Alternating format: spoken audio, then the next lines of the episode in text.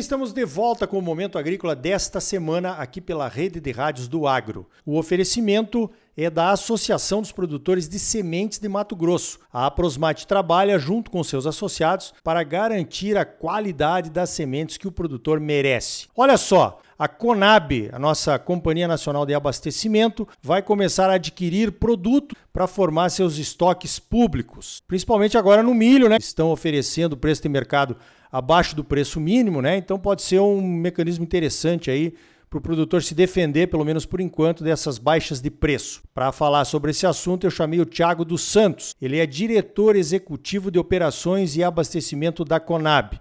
Tiago, como é que vai ser essa compra de milho? Bom dia. Tudo bom, Ricardo? Essa compra vai funcionar através da formação de estoques públicos, né?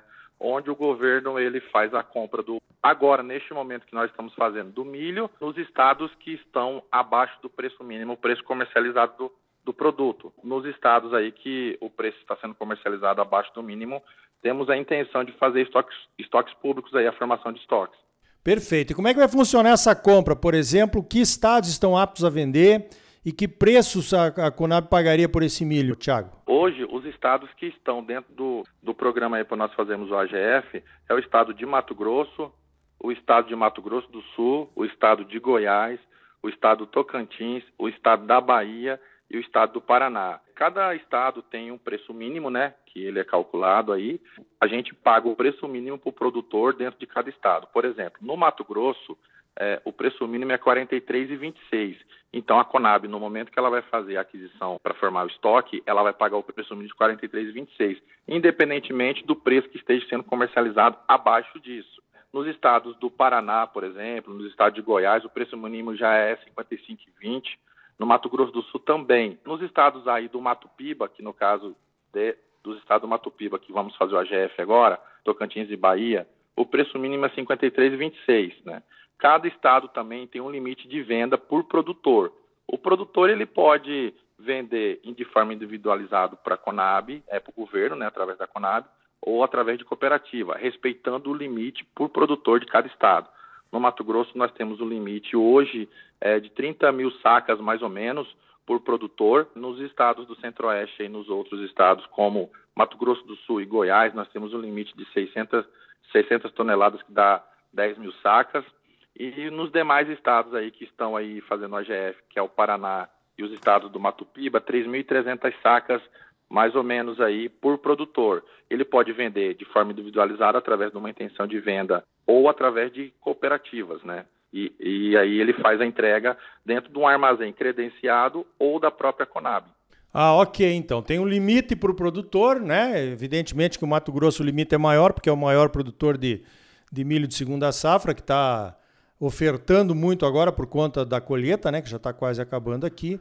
E aí cada estado tem o seu limite. Então tudo todas essas informações estão no site da Conab, né? Os valores, os preços. da Conab, essas informações que eu acabei de falar. Perfeito. Agora, como é que o produtor se credencia para vender? Qualquer produtor pode vender. E fala também, Tiago, na questão do armazenamento. Que armazéns são credenciados? O, arma... o produtor poderia credenciar o seu próprio armazém? É, a orientação que eu passo, primeiramente, o que, que, o produtor tem que fazer? Procurar a Superintendência Regional da Conab. Todos os estados, e inclusive o Distrito Federal, existe uma Superintendência Regional. E lá tem pessoas altamente capacitadas e técnicas, não só para orientar e instruí-lo como que ele deve fazer, né? Ele tem que entrar no sistema, da, no site da Conab, lá tem um sistema que chama SICAM.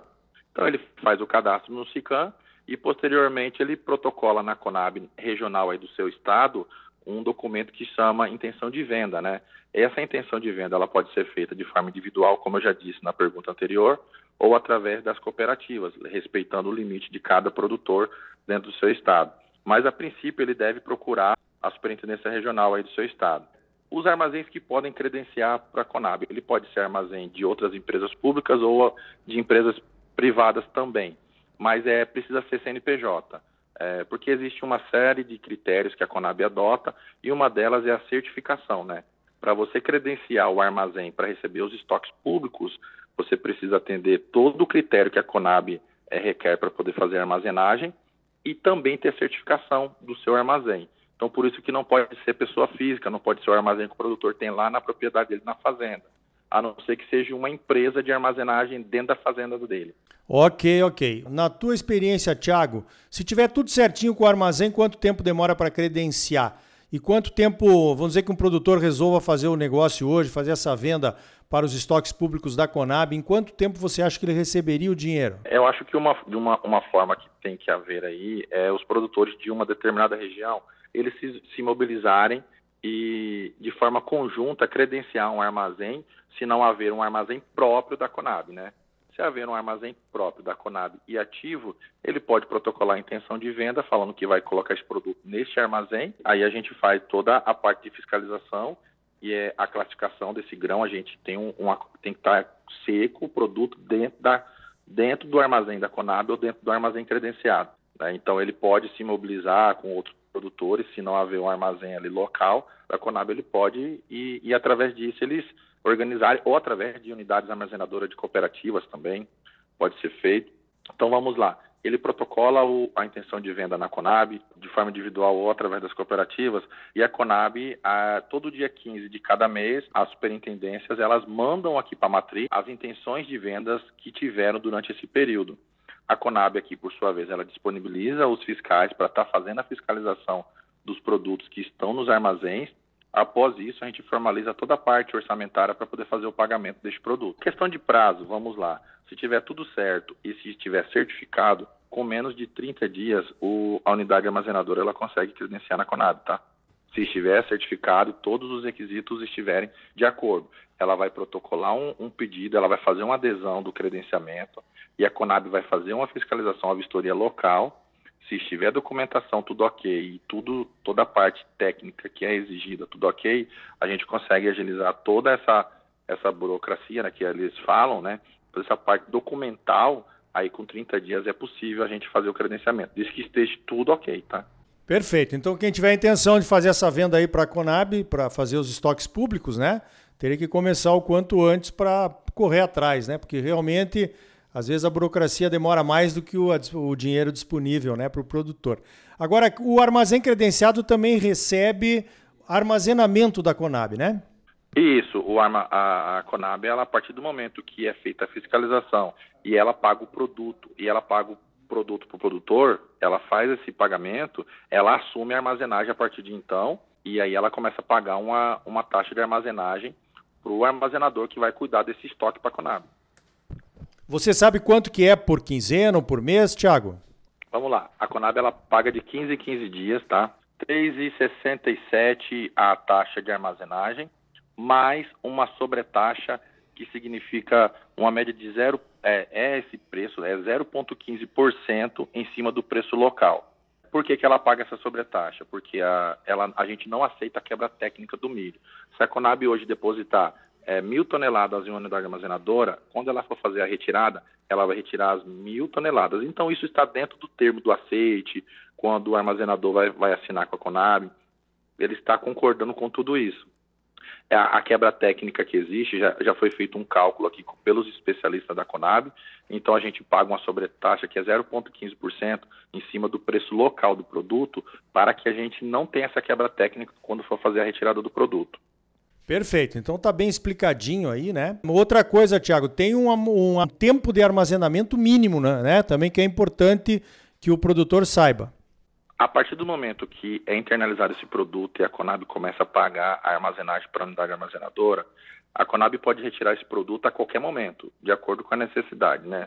Mas a parte de, do armazenador, ele precisa, por garantia, ficar com pelo menos seis meses esse produto na unidade. Depois disso, ele pode fazer uma solicitação de remoção, né, desse produto que está na unidade armazenadora dele. Mas a Conab, a partir do momento que ela, ela faz a internalização desse produto na unidade armazenadora, ela a qualquer momento, de acordo com a necessidade, porque não é só para formação de estoques públicos, né? Nós também temos aí um programa da Conab que chama Venda Balcão, que é onde o governo federal ele equaliza o preço para que o pequeno criador, o pequeno produtor, ele tenha acesso a um preço de atacado dentro das nossas unidades armazenadoras.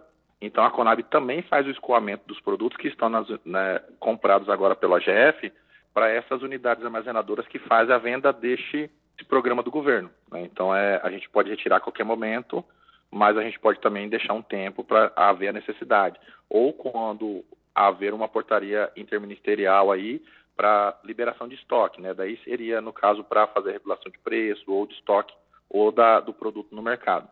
Muito bem, então explicações básicas aí para quem tiver interesse em vender o seu milho como AGF, né, com AGF, para a, a Conab formar os estoques públicos, nesse momento em que muitos estados ainda estão com os preços do milho abaixo do preço mínimo. Eu conversei então com o Tiago dos Santos, ele é diretor executivo de operações e abastecimento da Conab. Tiago, parabéns pelo trabalho e obrigado pela tua participação aqui no Momento Agrícola. Obrigado, Ricardo. Um, um abraço a todo mundo que está ouvindo, tá? E a recomendação que eu disse lá no começo da nossa entrevista, nós estamos aqui à disposição. Procure as superintendências regionais de cada estado para se informar dos programas que o governo tem através da Conab. Então tá aí. Olha, essa venda para a Conab certamente não vai servir para todos os produtores de milho. Aqueles que têm o milho guardado em silobags, por exemplo, ou aqueles que precisariam remover o milho para armazéns credenciados, ou ainda aqueles que vão precisar de espaço para a soja do ano que vem. Mas é um avanço sem dúvida e vai servir em algumas situações para retirar parte desta grande oferta de milho que temos no mercado nesse momento e que deprime os preços do milho para abaixo do preço mínimo. No próximo bloco, vamos falar sobre a rastreabilidade da pecuária de corte. Para que serve? Para atender interesses do velho e sempre reclamante mercado europeu? Ou podemos ter vantagens com a rastreabilidade, hein? E ainda hoje, os perigos ocultos mostrados através dos custos de produção obtidos pelo projeto Campo Futuro, uma parceria da CNA com o CPEA. A Associação dos Produtores de Sementes de Mato Grosso, a Aprosmate, trabalha junto com seus associados para garantir a qualidade das sementes que você exige e merece. Não saia daí, voltamos já com mais momento agrícola para você. Música